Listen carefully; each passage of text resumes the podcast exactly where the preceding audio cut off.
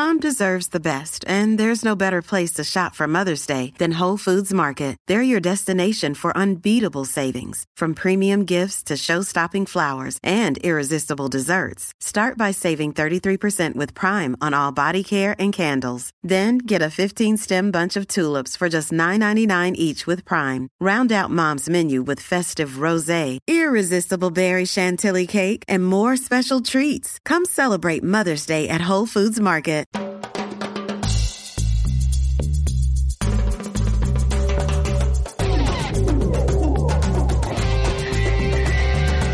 Bienvenidos y bienvenidas a la previa. Hola Boris, ¿cómo estás? Hola Asla, feliz de estar de vuelta después de un pequeño break que tuve, pero eh, tú seguiste con, con la batuta y un gran podcast. Y gracias, espero que como descansaste, como mereces un buen descanso después de un año bastante movido con todo que pasa en el mundo de negocio del deporte.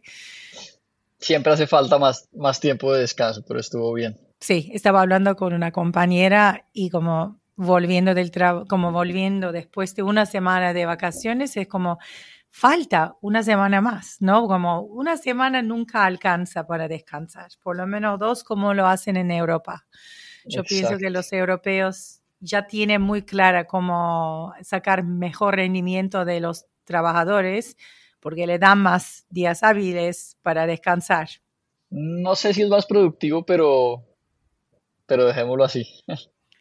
Sí, yo digo, no sé, yo me estoy, yo siempre tuve más vacaciones de una semana, pero bueno, eh, vacaciones es una cosa, pero verano, en este verano, estar en Estados Unidos no, no es mal plan por primera vez, porque sabemos que primero que nada llegó el GOAT, el Lionel Messi, ya todos estábamos esperando cuándo va a firmar el contrato, los detalles de contrato, qué va a pasar en su primer juego contra eh, Cruz Azul en, en Leagues Cup. Y yo pienso que si alguien escribía un eh, guion para mostrar Messi en Estados Unidos, no podría escribir el guion que, que vimos el viernes a la noche. Fue Hollywood ending total. ¿Qué pensás cuando lo viste? Sí, yo, yo siempre he dicho que, uno de los, eh, de los hurdles más grandes que tiene la MLS eh, y, el, y digamos que el fútbol local es que hay mucho énfasis en la parte del negocio y, y menos o muy poco en la parte deportiva. Y hasta el debut de Messi, toda la conversación era alrededor del negocio de Messi y el negocio del fútbol y eso es digamos que es bastante normal para, para la industria del deporte en este país porque así se mide mucho el, el éxito o no y siempre hablamos de la valoración de los equipos y del contrato, si están maxing out el contrato y si renovó o no y, y, hay mucho interés no solo de, de, las personas que trabajamos en esta industria sino también del fan en general por por saber el, eh, un poco de los detalles del negocio. Eh, pero en fútbol específicamente hacía falta la historia deportiva y que el enfoque del fan fuera en la parte deportiva. Yo creo que el debut de Messi, como dices tú, que fue de, de guion de película con el gol en tiempo complementario, además un golazo eh, para darle la victoria al Inter de Miami, etcétera hace que el enfoque de la conversación sea en lo deportivo. Y yo creo que para la construcción del, del fandom del fútbol y que le sirve mucho a la MLS, ese enfoque en la parte deportiva es absolutamente clave. Entonces no nos deja de interesar la parte del negocio y seguiríamos hablando de la parte del negocio y cuántos eh, cientos de millones va a ser Messi en los próximos años y si y Apple le está compartiendo eh, revenues de su League Pass y Adidas y todo esto y, y, será una parte importante de la historia, pero al final de cuentas la parte deportiva y que juegue bien y que juegue muchos minutos y que Busquets también juegue y los demás que van a llegar, va a ser realmente lo importante para la construcción de una de, de la base del fan de la MLS y del Inter de Miami eh, que sea duradera, porque al final siempre va a haber otro deal y el enfoque va a pasar ahora a la siguiente transferencia que hay, como hablaremos ahorita de la oferta de Saudi a Mbappé, y, y, eso es muy, de cierta manera es muy efímero, pero la parte deportiva y el impacto deportivo que puede tener Messi en, en los partidos, en, en, la liga, en el League Cup, etcétera, es realmente lo que va a hacer que haya más fans de, del fútbol en general y de la MLS. Sí, y él ya, como yo estaba leyendo muchos blogs y también conversaciones y artículos que escriben mis amigos periodistas que siguen, digamos, beat reporters, siguen eh, Inter Miami. Una cosa que Messi también me parece que hizo desde el momento que participó en primera eh, entrenamiento es marcar profesionalismo para aparecer antes de todos los jugadores y salir de entrenamiento después no solo eso, como no jugó casi un mes, no entrenó, estaba de vacaciones y todo, y entró en 54 minutos al partido y realmente mostró su calidad futbolístico. Y como decís, no es solo Messi, hay una, un cambio en el equipo porque ya entró Busquets, viene Jordi Alba, estamos hablando de eh, jugadores de como primera calidad que están trayendo un nivel, fútbol, un nivel de fútbol a MLS que yo pienso que los fans estaban esperando hace mucho tiempo, porque todo el mundo está de acuerdo que hay un producto mejor allá en Europa y acá todavía no estamos llegando a ese nivel en algunos equipos, bueno, Miami estando el último en su, eh, en, la, en el ranking, a ver, en una, hoy hay un partido contra Atlanta United donde Sabemos que es un equipo mucho más, digamos, a lo mejor eh, preparado, ¿no? Están jugando mucho más tiempo juntos. Va a ser otro gran eh, prueba de ver si lo que estás hablando, el nivel futbolístico que trae Messi, eh, o no hace un impacto en, el, en, la calidad de fútbol que tiene Inter Miami, Inter Miami hoy. Y sigue, como seguiremos viendo un fútbol mucho más interesante en Estados Unidos y, y lo merecemos como los fans. Sí, yo, ojalá que, que, ahora el tema sea que juegue cada vez más minutos, que el calendario y, y, las distancias entre, entre ciudad y ciudad y los vuelos, etcétera, no, no le peguen mucho, que pueda jugar bastante, que la calidad eh, se vea consistentemente, porque yo creo que ahí es donde realmente vas a tener un, un impacto más allá de, de, la moda de vamos a ver el primer partido de Messi eh, y de esa atención con todos los celebrities en el estadio, etcétera. Eso está bien, pero, pero para que el churn de esos nuevos fans no sea muy alto, y que, y que se, realmente se estén eh, creando lifelong MLS fans va a depender de, del impacto deportivo que pueda tener semana a semana. 100%. No sé, hablando del negocio del deporte, había un, un, minuto, una anécdota que yo pienso, quería compartir contigo.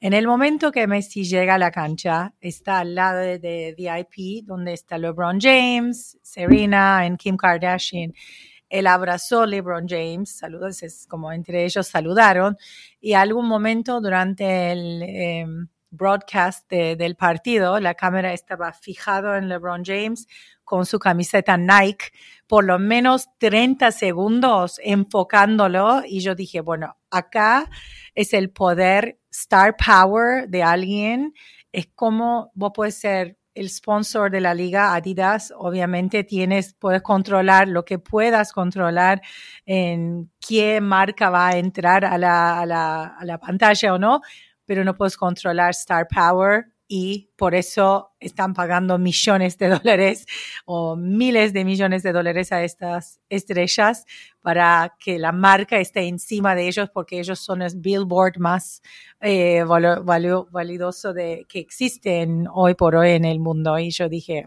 llamé uno de los reporteros que sigue en Sportico, digo, ¿viste los 30 segundos de Nike ad en el intermedio de la mejor momento del partido además?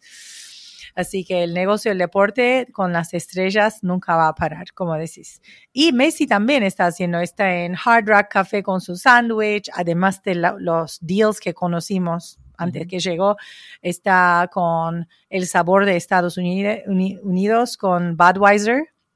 Y vamos a ver qué más marcas van a eh, firmar contratos con el estrella más grande del mundo de fútbol. Eh, pero él no es el único estrella, obviamente. Sabemos que su, su eh, former ex compañero Mbappé realmente casi robó el escenario de él por el nuevo contrato que está en la mesa que vino de Al Hilal Saudi Arabia y es un precio impresionante. Estamos hablando de un billón de dólares para jugar un año. Claro, hay, hay, diferentes versiones. Lo que he leído más consistentemente es que es un poco más de un, de un, billón. De ahí son más o menos 300 y algo que irían a, a, PSG. Y la diferencia va para él, obviamente, entre salario garantizado y oportunidades comerciales, etcétera. Yo creo que lo primero es eh, que si tienen el dinero para pagarlos, seguro sí. Eh, ya han demostrado con todas las otras cantidades de estrellas que, se han comprometido a ir, que tú tienes una lista muy detallada de, cuántos están ya confirmados, cuántos van en camino, etcétera. Entonces, que si tienen el dinero para hacerlos, sin duda. Eh, ahí lo que me queda a mí la duda es qué tanto esta oferta es para hacer ruidos sobre sus ambiciones versus real. O sea, yo, yo creo que lo primero es, no, no tengo ni idea y creo que, que tú tampoco de que a dónde termine yéndose Mbappe o no y de lo poco que digamos sabemos, yo creo que lo que queda claro es que él tiene una ambición muy grande por, eh, título de Champions. ser campeón en Europa y por jugar en una eh, digamos que en un, en un grupo muy selecto de, de GOATs, ahí sí, de ser la siguiente generación junto con Haaland, eh, que reemplacen a, Messi y a Ronaldo, me parecería muy difícil ver cómo alguien tan joven, con tanta proyección, pueda decidir irse a, a la liga saudí o a la liga americana o a cualquier otra liga que no sea o la Premier o la Liga, que realmente es donde, donde va a poder dar ese siguiente paso de, empezar a ganar todo lo que quiere ganar. Tiene 24 eh, años, digo, 24 años es, no es el momento para ir a jugar en un, una liga, obviamente, donde no hay ninguna manera de que la, los fans te ven todo el tiempo, como EPL o la liga. No, no están en Saudi League Liga Saudita podría profesionalizarse, privatizarse, hacer todo lo que quiera y traer hasta hoy 13 estrellas bastante conocidos de fútbol europeo están yendo ahí, pero igual no es EPL o no es la liga. Nadie va a ver esta liga como lo están mirando solo por Ronaldo o solo por Mbappé. Van a preferir ver una liga más eh, famosa, más conocida, porque es es difícil de cambiar la visión. Hay un tema de, de, legacy y jugadores como, como Mbappe eh, que al final son, nos caben contados en una mano, que pueden, pueden ratificarse como los mejores del mundo y de la generación, etcétera, y para eso es jugar en, en, eh, en Europa y ganar la Champions y ganar la liga doméstica compitiendo con los mejores, no es jugando en la MLS y no es jugando en, la Liga Saudí. Ni siquiera a lo mejor en algunos casos, Ligue 1, que es un francés, obvio europeo, pero obviamente con PSG ganó 11 títulos desde que Qatar Sports Investment compró el equipo. Están exitosos como en, papel. Está, es un equipo sexto más grande según Deloitte Football Money League. Ah, pero no tener Champions League para Mbappé me parece que pesa bastante en ese momento en su carrera. Además, después de perder el Mundial en un final otro final que podríamos hablar, otro partido que casi estaba escrito por un guionista muy famoso. Y yo pienso que eh, va, a lo mejor espera que viene una oferta de Real Madrid, su club que siempre mencionó que quiere ir a jugar, pero en el social media yo estaba mirando algunos comentarios de, de, jugadores de básquet que jamás van a ganar tanto dinero de un, en un año jugando afuera de Estados Unidos. Uno de estos fue, eh, ¿cómo se llama? Gianni. su apellido me escapa. Ya sabes. Ante, tu, ante tu compo. Sí, y él dice, me parezco a Mbappé, llévame por favor por 700 millones. y, y LeBron James también le pone un tweet diciéndole que está es un es un gif de, de Forrest Gump corriendo y diciendo cuando me llamen a decirme que tengo un contrato en Saudi y para allá voy. Eh, yo, yo creo que, que también llega cierto momento y lo vimos con, con el tema del Live Golf que por más de que tú seas un, deportista de estos con mucho dinero, digamos, creo que había una comparación, los lifetime earnings de LeBron en la parte deportiva eran creo que cerca de 600 millones de dólares. Lifetime earnings, cuando a Mbappé le están ofreciendo más de 700 por un año, y, y digamos que puedes decir, LeBron ya tiene todo el dinero que necesita para estar él tranquilo y las próximas cinco generaciones sin embargo, llega un punto en que es tanto dinero que es muy difícil que no lo hagan. Yo tengo una observación como una extranjera. Un americano que tiene en la vista a lo mejor hasta una estrella como LeBron, está mirando eso como un negocio.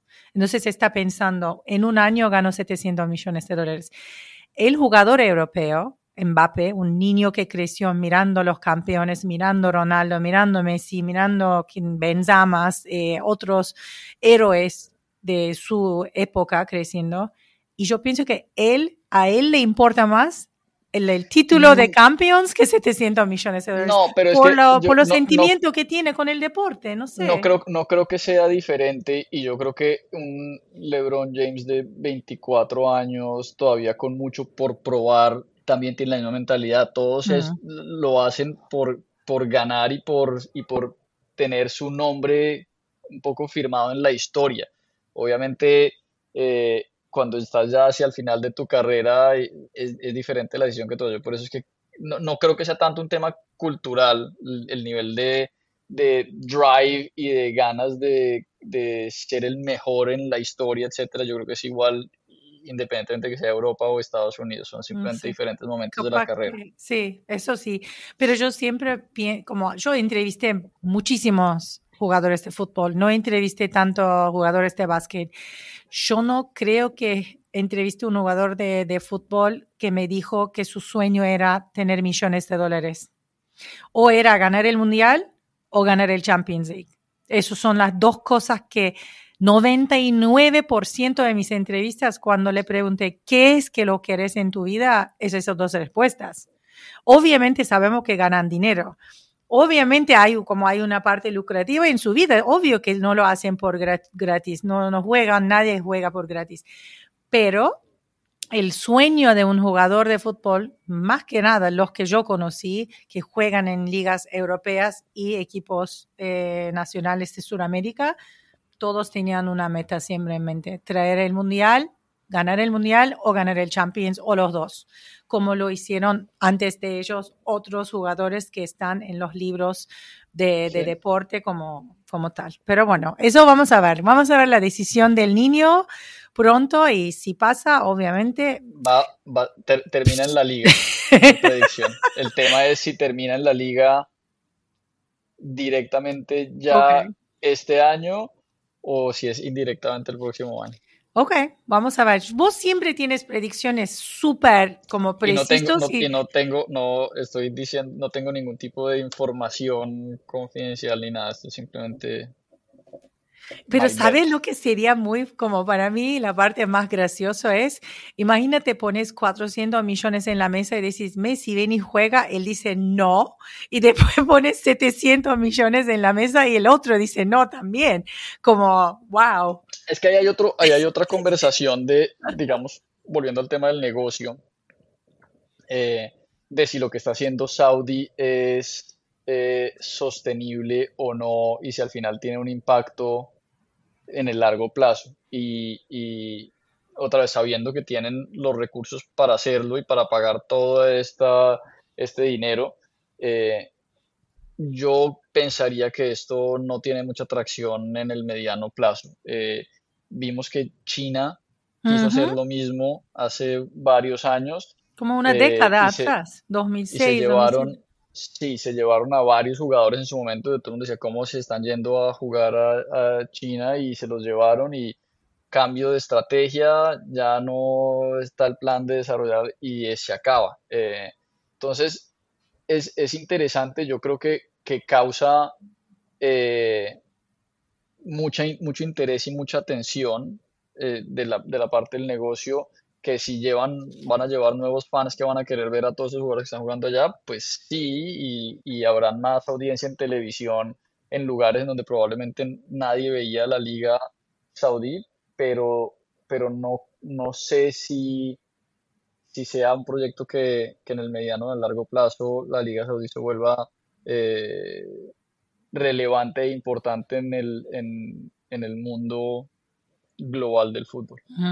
Cuando decimos nadie, realmente, obviamente hay una población gigante, you know, bastante largo en Saudi Arabia. Yo lo que, como además de gente de Arabia Saudita, yo estoy súper curio- curioso de saber qué otros países donde se habla árabe ven esa liga como nosotros en, como en el mundo vemos la liga, Serie A, EPL, mucha gente compra la- los derechos y vende. ¿Quién compró derechos de liga Pero saudita? no, eh, pero no, no necesariamente es porque haya una conexión cultural con, con Saudi. Es, y de cierta manera pasa en las otras ligas también. Si tú eres eh, argentino y, y Messi hubiera ido a Saudi, ¿cuántos argentinos o fans del fútbol, sin importar la nacionalidad o el idioma, hubieran querido ver a Messi? Pues probablemente hay un número, un número importante. Eh, pasa ahorita seguro con la MLS y, y- y el, y el League Pass de Apple. No- Argentina, yo imagino que el League Pass debe estar vendiéndose muy bien y en España hay fans de Messi que querrán ver a Messi y se suscriben a la MLS no por ver la competición, sino por ver a Messi jugar una vez al mes o, al- o al- o alguna cosa así. Yo sé que IMG creo que compró o se quedó con los derechos de la Liga Saudí cuando, cuando se fue Ronaldo y ahorita sé que lo están vendiendo por todos lados. ¿Cuánto? Y, y si al final con los, con el valor de los derechos cubren la inversión de los jugadores, seguro no, eh, pero que tienen más distribución de la que tenían antes, seguro sí. Es una, es una nota para escribir para Sportico, me parece. Hay que hablar con Anthony Krupi, nuestro media expert, a ver qué sabe de, de este acuerdo y como a ver qué números, qué, cuántas personas están mirando la liga, cuántas regiones compraron por Ronaldo y bueno, como digo, 13 más eh, jugadores eh, de fútbol de alta calidad están yendo y, y a lo mejor 11 más, en total 24.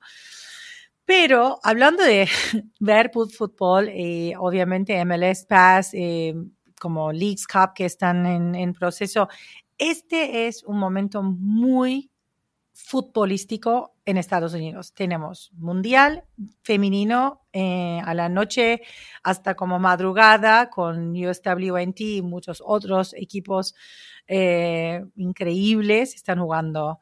Durante el día bueno, estamos trabajando, a la noche llega a siete y media, tenemos un partido de Leagues Cup. Además de eso, yo estuve, tenía la suerte de ir a ver MLS All Stars contra Arsenal, un equipo que nunca vi en vivo en mi vida, en DC, en DC United Estadio, y después, dos días después, fui a ver Manchester United contra Arsenal, que MetLife Stadium se sentía como Old Trafford, y yo no fui yo no dije eso porque nunca estuve en Old Trafford. Tenía dos amigos en la cancha que me estaban mensajeando diciendo, ese sintió como Old Trafford. Eso fue una experiencia única en Estados Unidos que tuvieron siendo ingleses, super fans de Manchester United y, encontraron ese momento increíble que, les hizo sentir en casa. No sé, vos qué partidos viste ahora, vos también viste algunos. Estuve, sí, a, ver, hablando de, la parte del negocio por un segundo, eh, ya llevamos varios años eh, un poco todos diciendo el eh, camino a la Copa del Mundo del 2026. Estados Unidos es un mercado prioritario para cualquier compañía, bien sea liga o federación, confederación o equipos o clubes que, que, quieran crecer su negocio a nivel internacional. Vemos que hay algunos que, que, lo hemos hecho con un poco más de planeación. Tenemos la oficina de la liga abierta en Estados Unidos del 2018. Eh, la Premier justo acaba de anunciar también que abre una oficina, en Nueva York.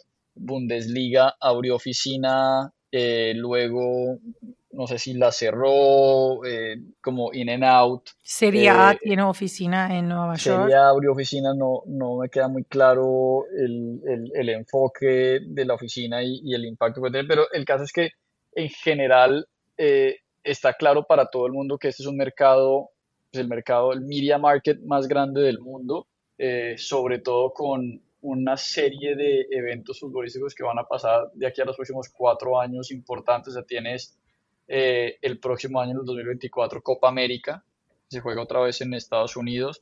En el 2025 está Club World Cup de FIFA que se va a jugar en Estados Unidos. 2026 tienes el Mundial.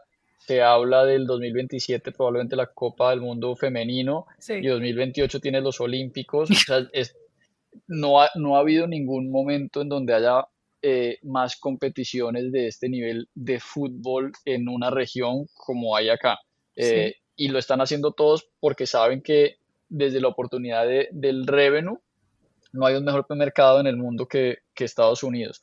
Por eso yo creo que todos, así, así se sienta un poco eh, crowded, eh, este mercado lo puede aguantar. Ah, y este verano, y este verano lo vemos claramente con, con estas giras de verano. hay la, el Premier League Summer Series, eh, la primera vez que la Premier hace su torneo oficial eh, de, pretemporada, lo habían hecho en el 2019 en Asia, eh, un poco más pequeño y, vieron ese mercado como importante, después lo dejaron de hacer y ahorita empiezan a, hacerlo de nuevo en Estados Unidos de la mano de, Relevant Sports, que ahí el, mi disclosure es, yo trabajo para Relevant Sports y organizamos el, el, Premier League Summer Series, pero la verdad es que esto es un poco eh, la Premier identificando que tienen ellos que construir su propia marca y de, cierta manera adueñarse del, verano de esta manera. Eh, tenemos también la Liga Summer Tour, también organizado por Relevant eh, y por la Liga Norteamérica, Full Disclosure, también estoy involucrado en eso. Es como los eh, amigos de Boris, los proyectos de Boris nunca, nunca me sorprenden, que son todos espectaculares. Y el, y el, concepto es el mismo, es cómo la liga puede tener su propia marca y controlar el verano eh, y a dónde van ciertos clubes. Y aparte de eso, están otros promotores que han decidido un poco hacer el, el, el, el one-off games y aprovechar que Manchester United quiere venir a Estados Unidos, cómo organizamos uno, dos o tres juegos. Eh, hay otras, otras compañías que están un poco viendo lo que hizo Relevant históricamente en los últimos 10 años y decir, bueno, podemos lanzar nuestro propio eh, torneo y hay tanta demanda y tanto apetito por juegos eh, de fútbol premium en el verano en este país que hay espacio para todos. Hay ciertos modelos que son mejores que otros y esa es otra conversación para otro momento. Eh, pero si hay tanta oferta es porque está la demanda. Eh, Te iba a preguntar eso. ¿Todos los partidos están sold out? Que puedes darnos, pero bastante cerca de ser sold out.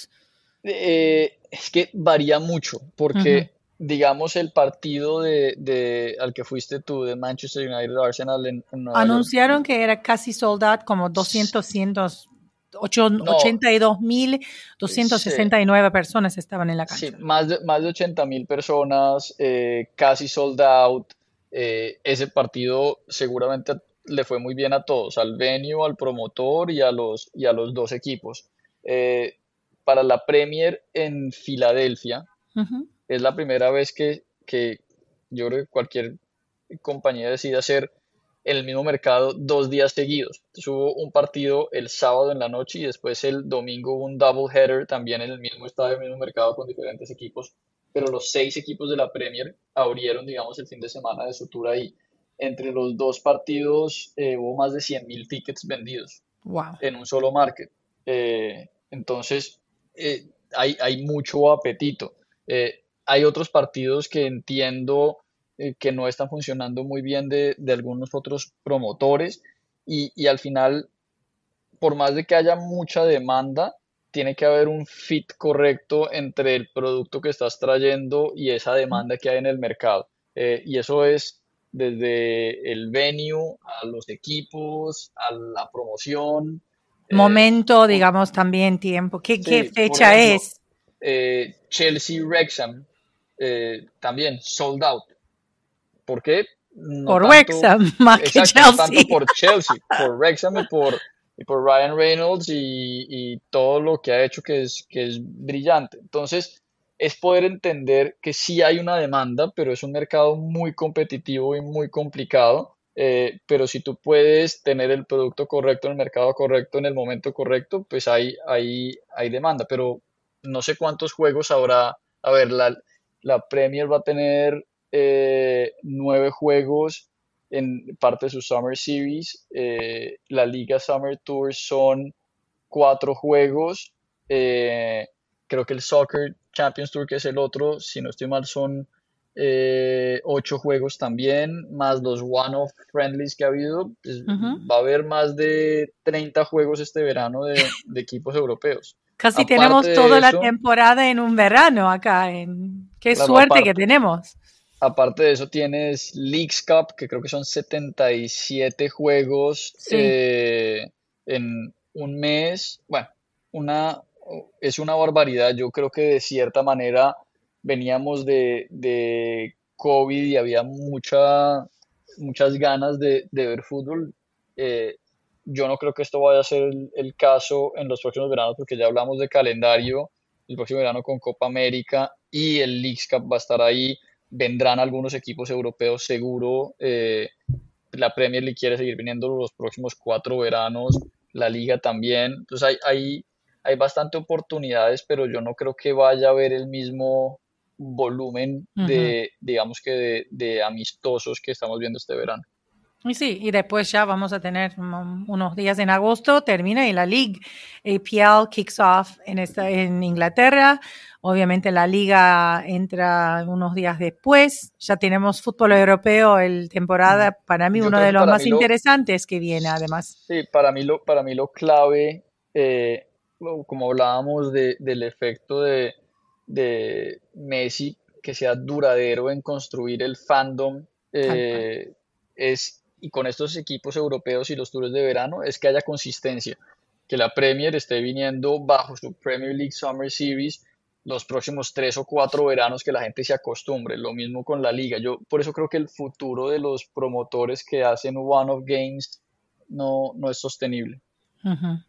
Y como decís, tenemos cuando termina el League Cup, vamos a arrancar con realmente la temporada de MLS, donde el futuro de Messi en nuestras pantallas va a ser un poco más claro porque a ver si van a calificar a postseason y si ese negocio grande que se armó entre, entre todos los sponsors, todo el mundo involucrado, seguramente está cruzando los dedos para que Inter Miami sale del grupo y participa en playoffs en el postseason, donde veremos la calidad de fútbol que trae Messi, Busquets y Alba y todos sus compañeros a, los fans de MLS.